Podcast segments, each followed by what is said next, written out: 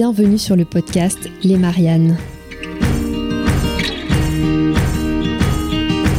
Bonjour, je suis Laurie Théron et je suis ravie de vous accueillir sur le podcast des citoyennes engagées. Je suis allée à la rencontre de femmes élues, activistes ou chefs de projet à impact positif qui se battent chaque jour pour faire changer la donne dans leur domaine.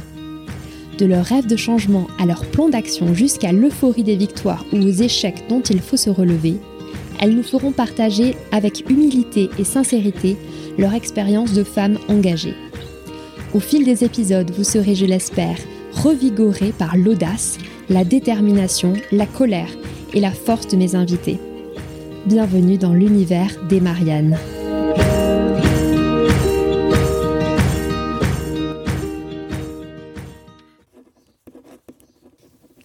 Écrire. Écrire pour inventer un nouveau monde, pour s'extraire du réel, pour rêver grand et partager ses aspirations. Lire. Lire pour découvrir les horizons tissés par ces autres qui nous entourent, pour nous abreuver d'idées, pour croire à l'impossible, pour se laisser emporter par la fougue d'un récit et croire que nous aussi nous pourrions être ce personnage de papier. Les femmes écrivent le monde de demain, c'était la proposition du collectif Sororistas pendant le premier confinement de l'année 2020. Nous sommes le 31 décembre 2030. Mettez-vous dans la peau de celle que vous serez à la fin de cette décennie qui a débuté avec la pandémie Covid-19. Voilà, le thème était sur la table, le concours d'écriture lancé. Et 600 femmes ont pris la plume? Autant de récits ont éclos, autant de gouttes d'encre déversées dans l'imaginaire collectif par les écrivaines d'aujourd'hui. Oui, le monde change. Il a besoin du regard des femmes pour se transformer. Alors j'ai voulu rencontrer les Sororistas, ce collectif de Toulousaines qui ont imaginé le concours. J'ai voulu lire ces pages, imbiber des espoirs et des désillusions des femmes. Les Sororistas ont reçu 600 textes. Elles se sont entourées d'un jury composé de femmes de lettres, de sciences et du monde économique. Et 20 récits ont été sélectionnés et figurent désormais dans un recueil.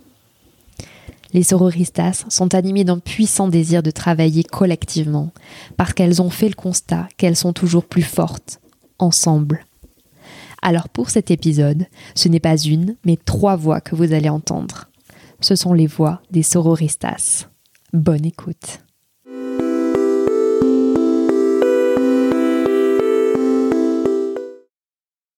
Bonjour Sarah, euh, merci à toi et à tous les membres du collectif euh, Sororistas d'avoir accepté mon invitation sur euh, les Mariannes. Je sais que pour vous, pour le collectif que vous êtes, c'est important de faire entendre la pluralité de vos voix. Alors en introduction de cet épisode, on salue toutes les membres du collectif Sororistas. Merci Laurie, merci pour cette invitation et puis pour cette introduction et de nous donner cette opportunité en effet de témoigner à plusieurs, ce qui était très important et c'est pas toujours possible en fait. Et donc euh, là, nous sommes vraiment heureuses de pouvoir euh, être plusieurs sur ce podcast. Eh bien, avec plaisir, on respecte euh, l'idée que vous avez de votre collectif et c'est vrai que c'est important. Alors je vais commencer euh, cette interview avec toi, Sarah, euh, mais nous recevrons ensuite euh, Anne et Marie pour parler, entre autres, des textes que vous avez reçus pour ce concours d'écriture et de l'engouement qui s'est créé autour de ce beau projet. D'abord, j'aimerais revenir donc à la jeunesse du projet. Nous sommes en mars 2020 et à ce moment-là, le monde est sidéré par la crise sanitaire et on entre dans une période historique de confinement. Alors explique-nous comment cette belle idée a pu naître dans un tel chaos finalement. ouais, alors euh, c'est incroyable euh, de nous dire que c'était déjà il y a un an, parce qu'il y a un an, on pensait pas du tout que maintenant on serait toujours dans cette situation, évidemment.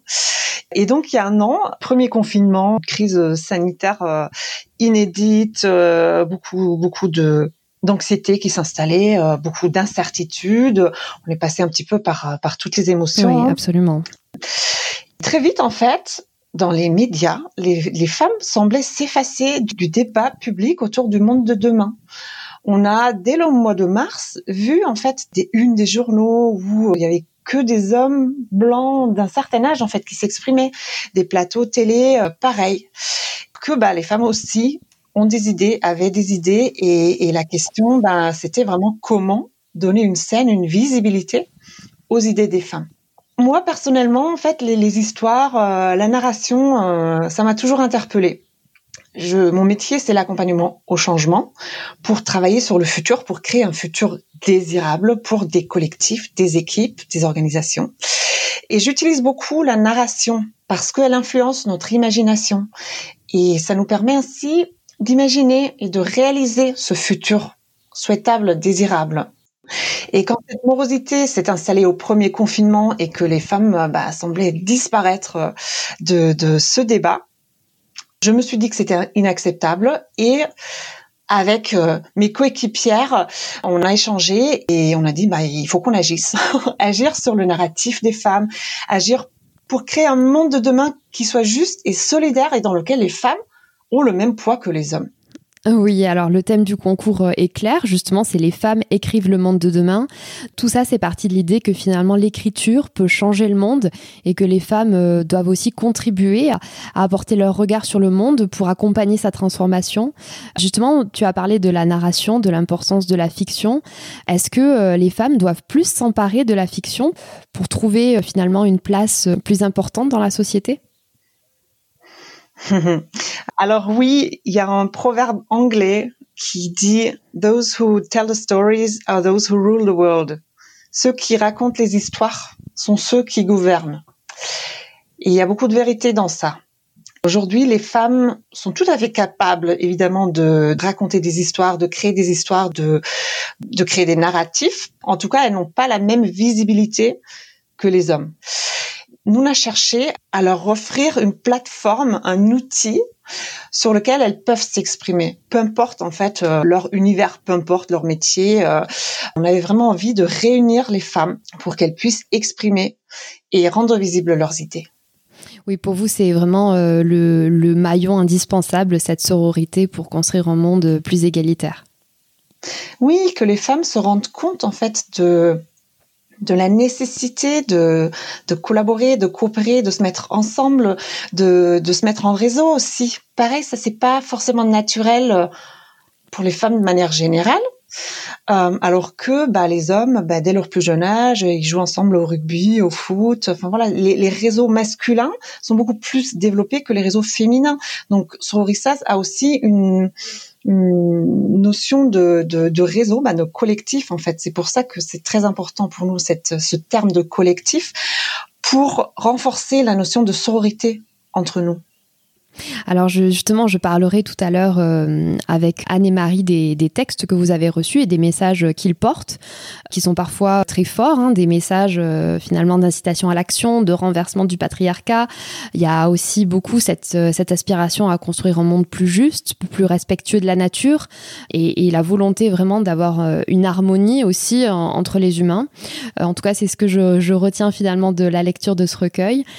Est-ce que ce recueil, justement, est-ce qu'on pourra, est-ce qu'on peut espérer l'acheter prochainement en librairie ou pas? Alors, euh, les projets euh, sont en cours. En fait, euh, enfin, c'est parti d'une démarche un peu particulière qui n'avait pas forcément de but lucratif au début. Et puis, du coup, commercialiser un livre, en fait, c'est pas si simple que ça. Donc il y a des projets qui sont dans les tuyaux et nous travaillons euh, autour de ce sujet. En revanche, en attendant une potentielle commercialisation, euh, tout le monde peut retrouver le recueil, le, PDF ou le, le e-pub sur le site sororistas.fr. Donc les textes sont en libre accès. D'accord. Ah ça c'est très important. Donc sur votre site internet euh, sororistas.fr. Tout à fait. Ah ben parfait. J'espère que nos auditeurs et auditrices vont aller euh, cliquer sur le recueil de nouvelles parce que ça en vaut vraiment le détour. Alors justement, quels sont vos projets pour la suite? Moi, je me dis par exemple, je fais un rêve pour vous, pour les sororistas. Je me dis que ce recueil il pourrait très bien devenir une trace importante d'un moment historique que on pourrait peut-être Imaginez que euh, nos enfants et nos petits-enfants euh, étudient par exemple euh, un des textes de votre recueil à l'oral du bac de français dans plusieurs années. Quel genre de rêve vous avez pour, pour la suite de votre collectif? Waouh, j'adore, j'adore ce rêve. Ce serait quand même génial. Le rêve pour nous, ce serait de continuer à agrandir le collectif, de continuer cette idée aussi de transformer le monde par l'écriture de continuer à parler aux femmes et puis à bah, faire grandir la sororité et, à faire connaître ce concept et cette idée de, de la puissance de l'écriture aussi pour créer le monde d'après. Je peux pas encore parler de projets très concrets actuellement. C'est en cours. Ce qu'on peut dire, c'est qu'on est vraiment bah, on a été, on a été euh, bluffé, incroyablement bluffé en fait de l'engouement de ce que ça a créé l'année dernière, de la participation qu'on a eue et, et de d'avoir vraiment reçu des voilà des, des messages du monde entier des femmes euh, de la francophonie, hein, parce que c'était euh, écrit en français. Et on va construire là-dessus pour aller plus loin, pour porter ce message de il faut changer le monde avec et pour les femmes. Merveilleux. Et, tu parles beaucoup euh, dans quoi l'écriture peut changer le monde. Toi, quel livre a changé ton monde à toi, a changé ta vie? Ah Moi, j'ai lu en 2013. Bon, ça date déjà d'il y a un petit peu, mais je pense que c'est important que je l'exprime là maintenant parce que c'était le livre qui, était le début de mon engagement pour les femmes et c'était Lean In en avant toute de, de Sheryl Sandberg qui est devenue un peu euh, une bible pour les femmes de l'économie hein, à l'époque. J'avais beaucoup de questionnements autour de la place des femmes dans les entreprises notamment. Ça me concernait et puis je, me posais beaucoup de questions autour de ça et puis j'avais pas forcément euh, la même vision que j'ai aujourd'hui euh, du féminisme, voire j'en avais peut-être pas encore parce que j'étais pas tout à fait ça me parlait pas forcément le féminisme, je savais pas trop ce que ça voulait dire pour moi et ce livre a vraiment déclenché en moi cette quête, cette, euh, cette recherche, et puis euh, m'a ouvert les yeux sur beaucoup de, sur sur mon propre, euh, sur ma propre posture, sur mon propre comportement certainement dans des groupes.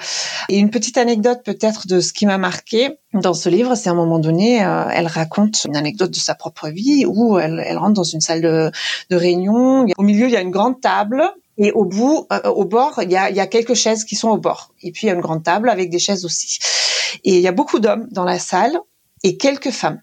Et quand il s'agit de commencer la réunion et de s'asseoir, bah, les hommes se sont mis à la table et les femmes se sont mises sur les chaises au bord. Ça m'a vraiment marqué et ça m'a rappelé énormément de situations que j'ai vécues moi-même dans mon quotidien professionnel. Je travaillais euh, dans l'industrie aéronautique à l'époque. Ça m'a vraiment ouvert les yeux. Je me suis dit non mais c'est vrai et on a nous femmes aussi un rôle à jouer à, travailler notre propre posture et à prendre notre place. Il faut pas qu'on attende en fait qu'on nous la donne. Et c'est ce que je vois souvent, ce que ce que j'ai vu souvent. Et ça, ça a vraiment été le déclencheur pour moi pour aller faire euh, des recherches, pour m'engager aussi dans ce milieu pour les femmes prendre notre place et ne pas attendre qu'on nous la donne. C'est ce que je vais retenir euh, de la fin de, notre échange ensemble. Pour la petite histoire, moi aussi, euh, c'est vrai que ce livre, euh, Linine, m'a profondément marqué. Je crois qu'il m'a ouvert les yeux sur les propres limites que je pouvais me mettre. Et c'est d'autant plus important de prendre conscience des limites que l'on se fixe pour pouvoir les dépasser ensuite et, et rayonner véritablement. Absolument. Et c'est ça l'essentiel du concours aussi.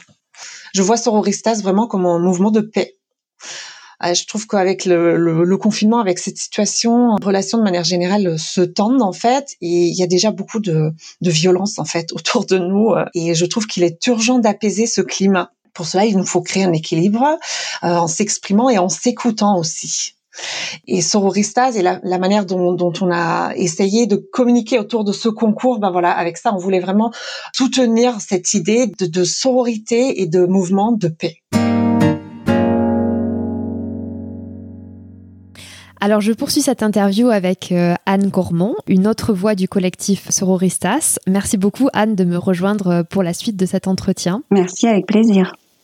Alors nous allons parler ensemble euh, des textes que vous avez reçus dans, le cadre du concours et de ce qu'ils disent un petit peu de notre société actuelle et des aspirations des femmes. Alors j'aimerais d'abord te demander, est-ce que tu as été émue à la lecture des textes que tu as pu découvrir?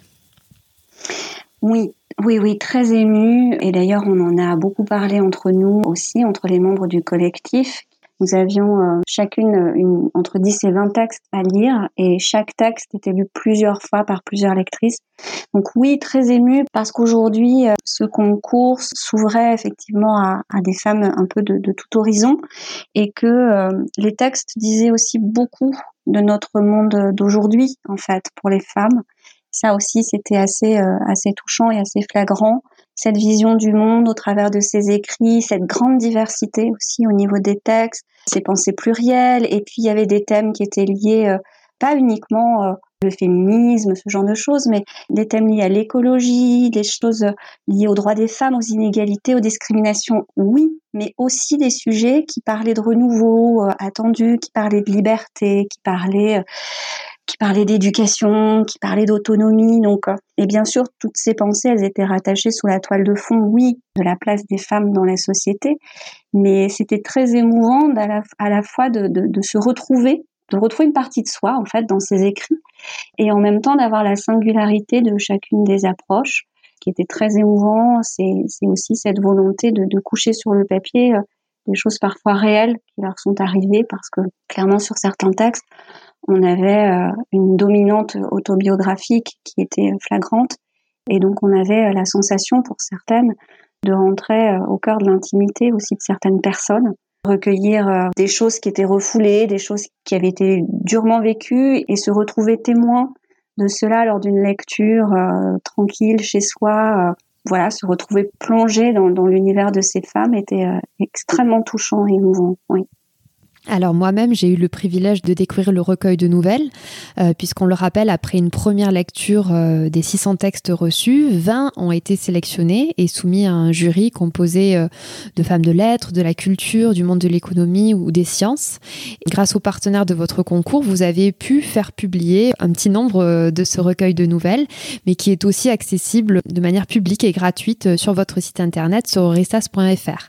Alors pour ma part, j'ai eu vraiment un immense plaisir à lire ces textes qui m'ont fait moi aussi voyager dans des mondes imaginaires parfois très différents, dans lesquels je me suis parfois aussi, euh, j'ai pu m'identifier aux personnages et dans lesquels je remarque que les femmes euh, prennent une place dans la société plus importante. Je ne parle pas d'une prise de pouvoir juste pour la jouissance du pouvoir, mais c'est plutôt l'idée que les femmes prennent plus leur place pour reconstruire et construire le monde que nous appelons le monde d'après. Il y a cette idée que les femmes reprennent une vraie place en politique ou dans les instances de décision. On peut lire par exemple que le G20 se transforme en Soror 27, où on retrouve plusieurs fois la figure de la présidente de la République. Est-ce que vous avez fait euh, cette analyse-là? Je ne le vois pas vraiment comme euh, une volonté forcément de prendre le pouvoir, mais plutôt d'utiliser ces références institutionnelles qui sont fortes quand même, hein. mais plutôt pour dire, voilà, nous aussi, on peut être là. Nous aussi, nous pouvons être à ces places-là.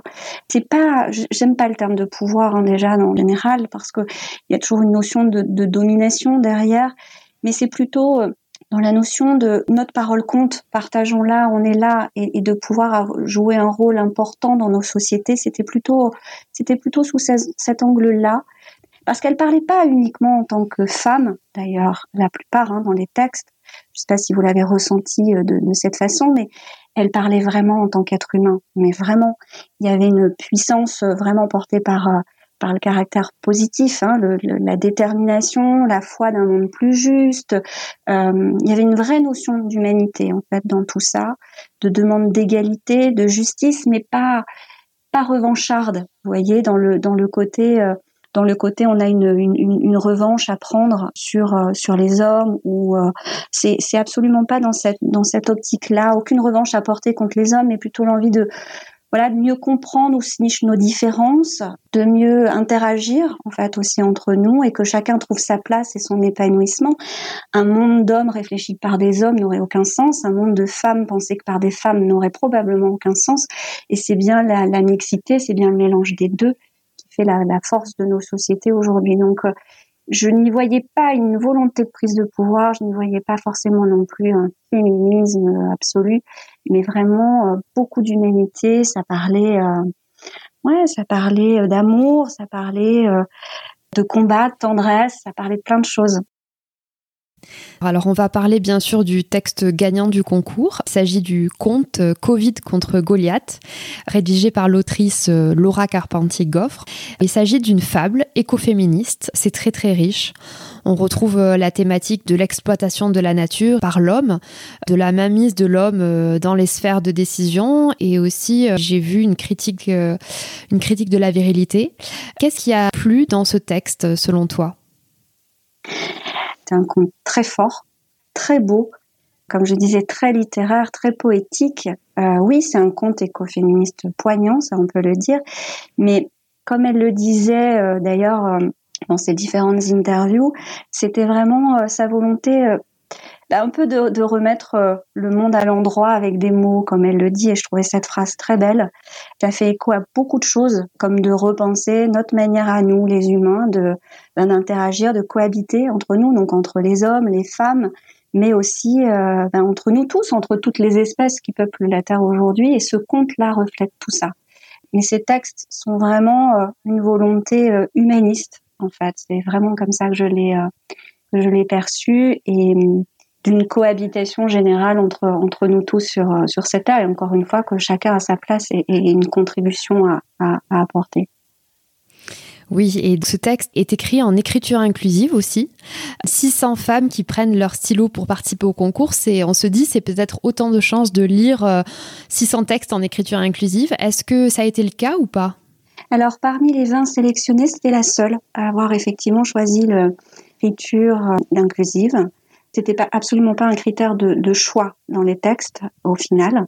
Après, c'est sûr que c'est un sujet qui fait débat aujourd'hui dans nos sociétés j'ai pas forcément pour ma part une opinion tranchée là-dessus, euh, mais ça a le mérite en tout cas de bousculer les esprits. Et de nouveau, je pense que la force, elle est là, c'est d'être capable de bouger les lignes, bouger les curseurs, et, et à un moment donné de s'interroger sur euh, sur des choses qu'on pratique depuis toujours et de se remettre en question, de se dire et finalement est-ce qu'il n'y aurait pas une autre façon aussi de changer les choses et de changer le monde sur euh, jusqu'à l'écriture et la façon dont on va placer la femme et, son importance aussi dans, euh, dans la façon dont on va la, porter et la mettre en valeur dans, nos textes. Pour ma part, je ne me posais absolument pas cette question il y a encore quelques temps dans ma façon d'écrire.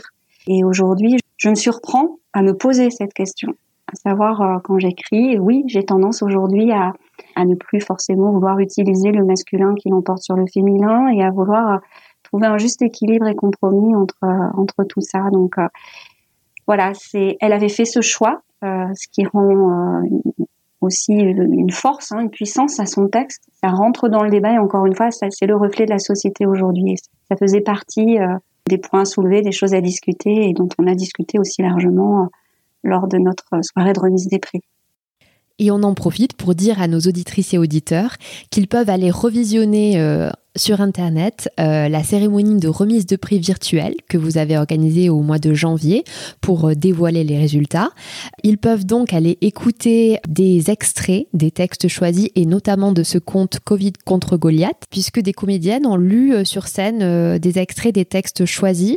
C'était un moment assez émouvant parce que on pouvait découvrir, ben, il y avait d'abord, j'imagine, beaucoup de, de, suspense pour les candidates qui ont participé, qui, qui voulaient avoir les résultats, mais aussi c'était assez émouvant de, se plonger comme ça dans une cérémonie euh, virtuelle à distance où on pouvait découvrir euh, les univers euh, de chacune des autrices. Comment est-ce que vous, en tant que collectif Sororistas, vous avez vécu ce moment? Alors c'était c'était très touchant et c'était complètement dans la droite ligne de tout ce qu'on avait pu construire ces derniers ces derniers mois, qui a demandé beaucoup beaucoup d'énergie à l'ensemble de l'équipe c'était vraiment le reflet, oui, de ce que représente euh, cette, euh, cette action aujourd'hui. Et puis, il y a une, une vraie volonté de mettre en avant les textes, d'avoir euh, une mise en scène autour de ces textes et de leur laisser vraiment toute leur place et leur puissance par la lecture de deux voix euh, magiques, hein, celle de Geneviève et celle de Céline, qui ont incarné ces textes le temps d'une soirée. Et je pense que même pour les autrices qui ont pu euh, entendre leurs textes de cette façon, ça a dû être extrêmement touchant parce que la voix amène euh, une puissance supplémentaire au texte. Essayer en tous les cas de créer un point de démarrage aussi pour elles. Pour certaines, elles écrivaient peut-être déjà beaucoup, d'autres moins. Donc c'était une façon de les, porter, les mettre en lumière et peut-être de, leur ouvrir une voie. Le, la période de confinement a, bousculé aussi beaucoup les esprits, une volonté de reconversion aussi pour, pour beaucoup, euh, hommes, femmes. Et, certaines aussi nous ont confié qu'elles n'avaient encore jamais osé écrire, osé prendre le temps de et, et que c'était un rêve. Et, et, ce temps de confinement, elles l'ont, elles l'ont accompli. Elles sont, elles sont, elles nous ont soumis des textes magnifiques. Et en espérant que cela n'est qu'un début pour elles et que ce sera une, mise en lumière qui leur ouvrira des portes et leur permettra peut-être d'être, de devenir de vraies, vraies autrices. Oui, un concours finalement tremplin pour euh, révéler des passions, euh, révéler des, des, personnalités et révéler des Exactement. talents. J'ai une dernière question à te poser qui te concerne plus particulièrement. Est-ce que Sororistas, c'est ton premier engagement associatif et qu'est-ce qui t'a poussé finalement à t'engager euh, dans cette aventure? Alors oui, Sororistas, c'est mon premier véritable engagement associatif. Ça tombait euh, au bon moment peut-être dans ma vie, aussi parce que les fondatrices qui m'ont approché, que je connaissais, m'ont aussi mise en confiance par rapport à leur approche. Comme je, je le disais, je, je voulais m'engager, mais sous un angle vraiment très positif des choses, pas forcément militante. Je suis pas forcément une militante dans l'âme quelque part, mais en tout cas, je suis portée par euh, voilà par par des émotions, par des, des envies d'engagement en tant que femme aujourd'hui, un vécu personnel, et de se dire euh, ça a été une belle opportunité, en tous les cas, pour moi. Je, me suis dit, c'est, peut-être le moment de la saisir. Et peut-être ma première vraie volonté, de, oui, de m'engager euh, de manière euh, plus forte, plus mature, plus mûre aussi par rapport à, ces approches, plus certaine aussi de mes, convictions et de mes positions. Et en ça, j'ai été assez séduite par, euh, par tout ça. Et l'aventure m'a, confortée dans l'idée de, vouloir poursuivre, en tout cas l'aventure sur, euh, cette même lignée. Merci beaucoup Anne. Merci beaucoup pour euh, ton témoignage en tout cas. Merci à toi.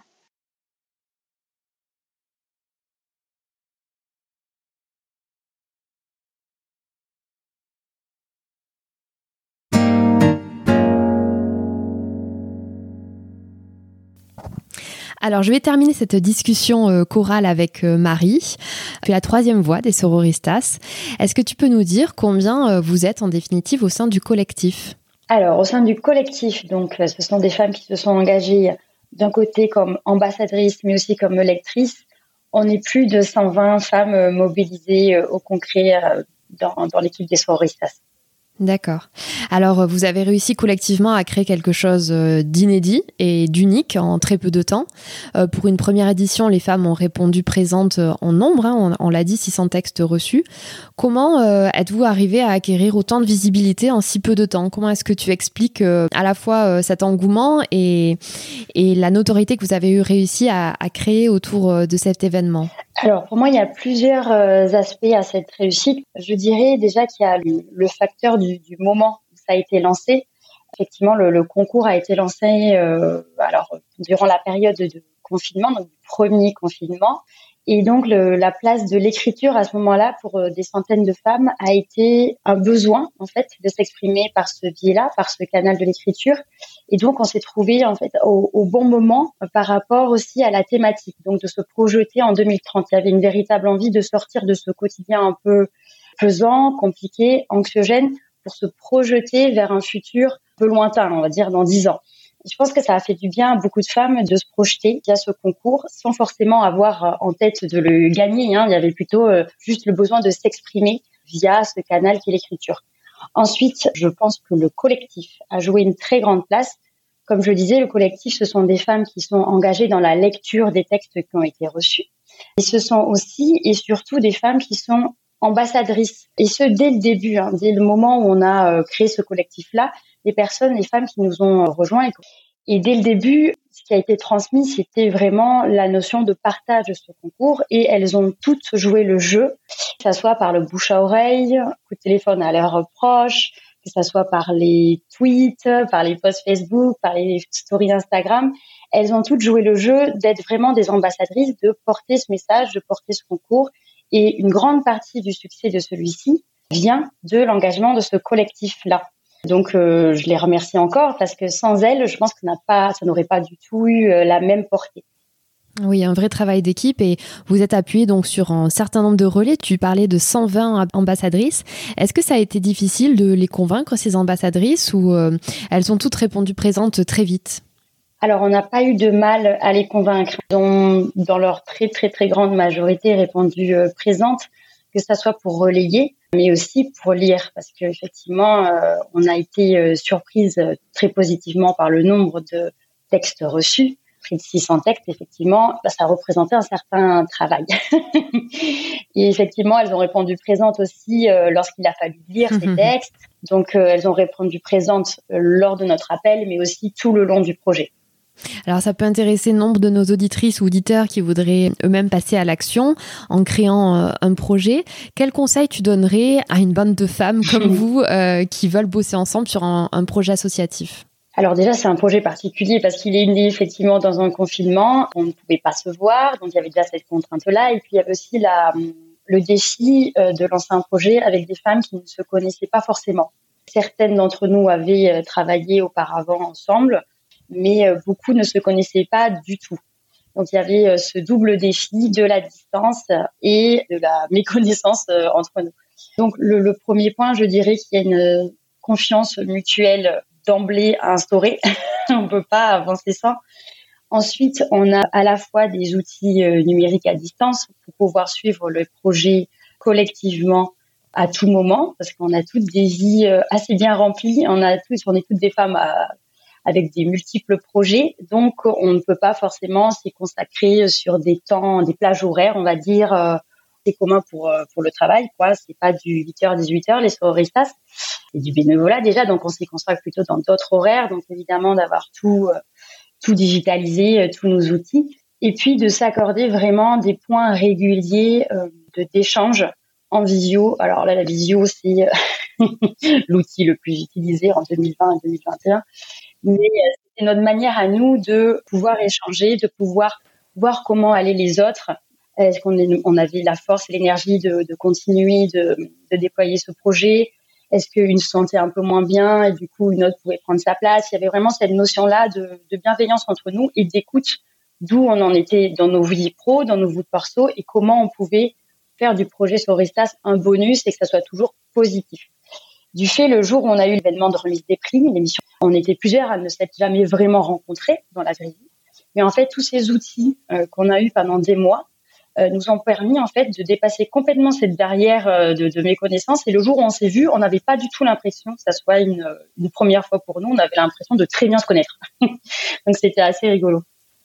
Et est-ce que vous avez été aidé par d'autres réseaux pour structurer votre collectif justement ou pas? Oui, alors au tout début, effectivement, on a été aidé par deux euh, réseaux euh, clés qui sont donc euh, les Nénettes et aussi le club de la presse, qui ont été là dès le départ hein, de, du, projet, que ce soit pour des questions très administratives, etc., notamment pour, pour nous accompagner à, démarrer hein, le projet des Sororistas. Ça a été une impulsion importante au, au, démarrage, bien sûr.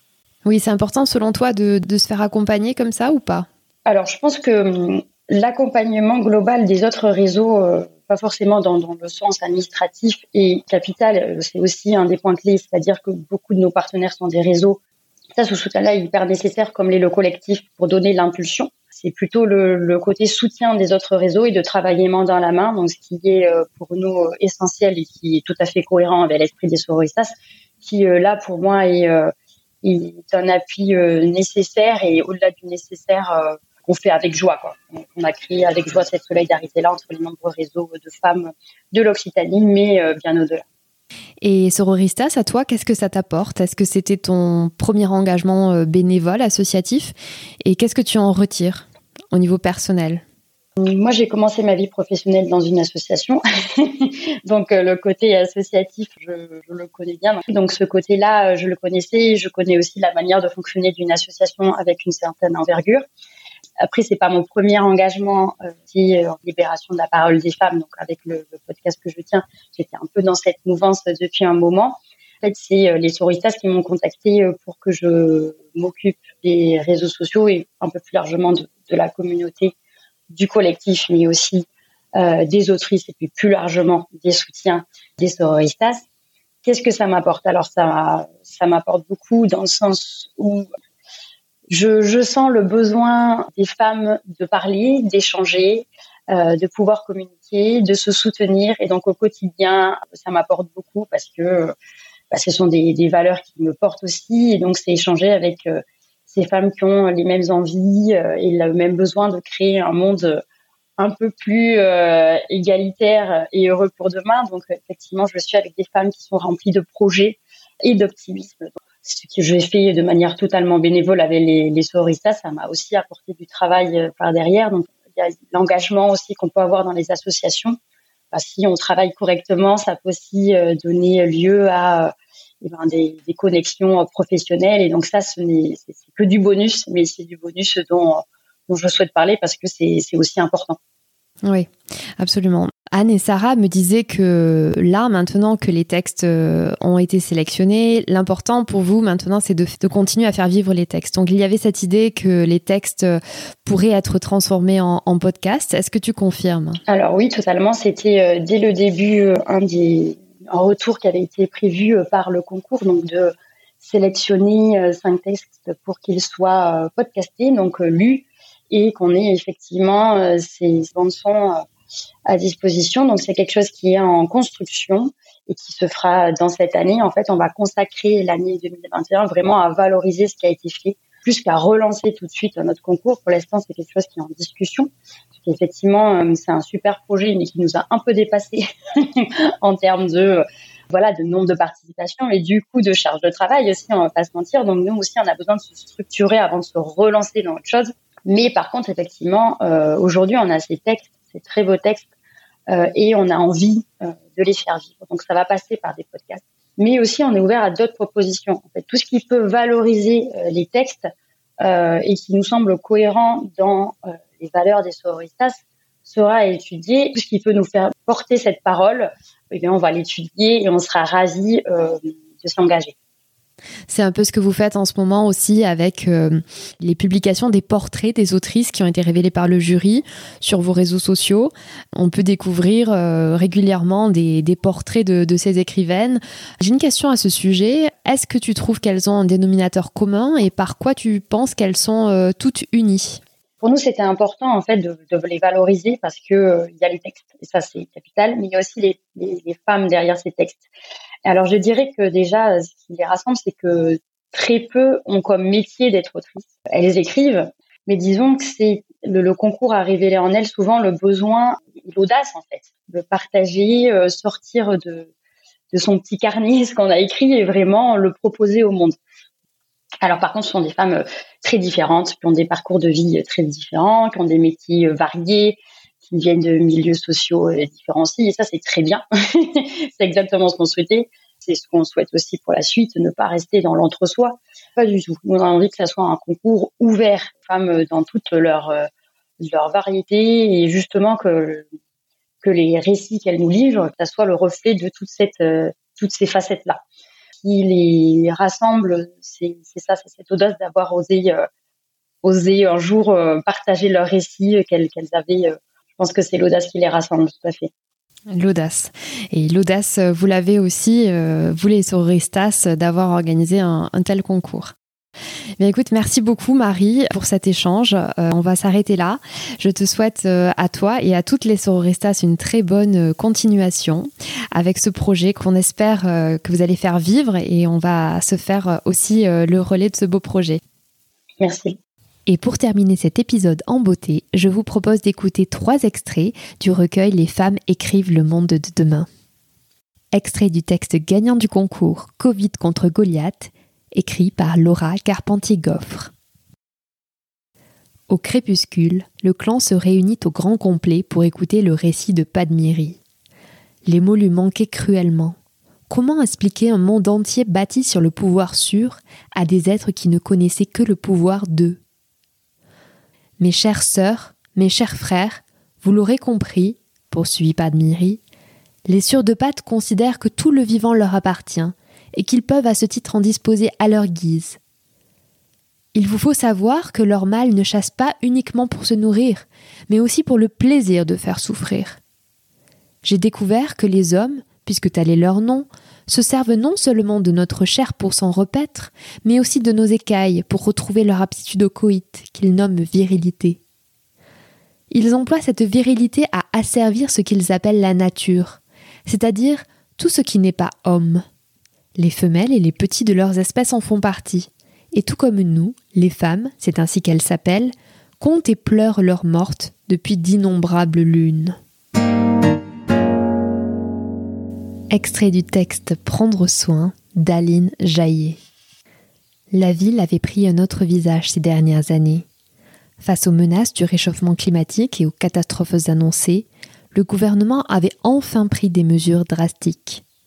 La végétation recouvrait désormais entièrement les murs des habitations et des terrasses étaient apparues sur tous les toits, offrant au regard une luxuriance de verre et de fleurs multicolores. C'était à la fois apaisant et joyeux. On avait l'impression qu'une forêt avait surgi de terre, noyant le froid minéral des anciennes constructions humaines sous une cascade d'arbres, de buissons, de plantes odorantes et de potagers.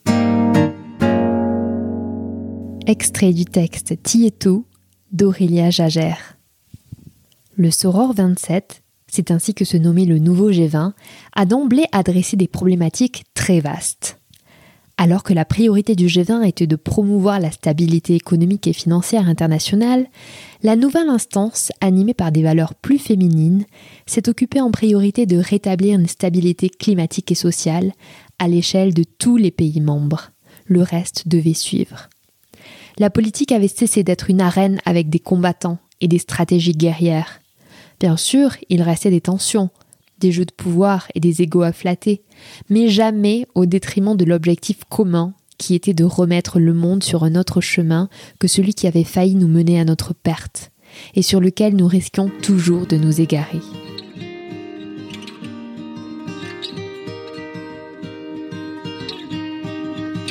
Merci pour votre écoute engagée. Si ce podcast vous a plu, n'hésitez pas à vous abonner et à le noter 5 étoiles. On se retrouve très vite, mais en attendant, vous pouvez rejoindre la communauté sur Instagram, Twitter ou Facebook sous le nom Elle Marianne Je vous dis à bientôt.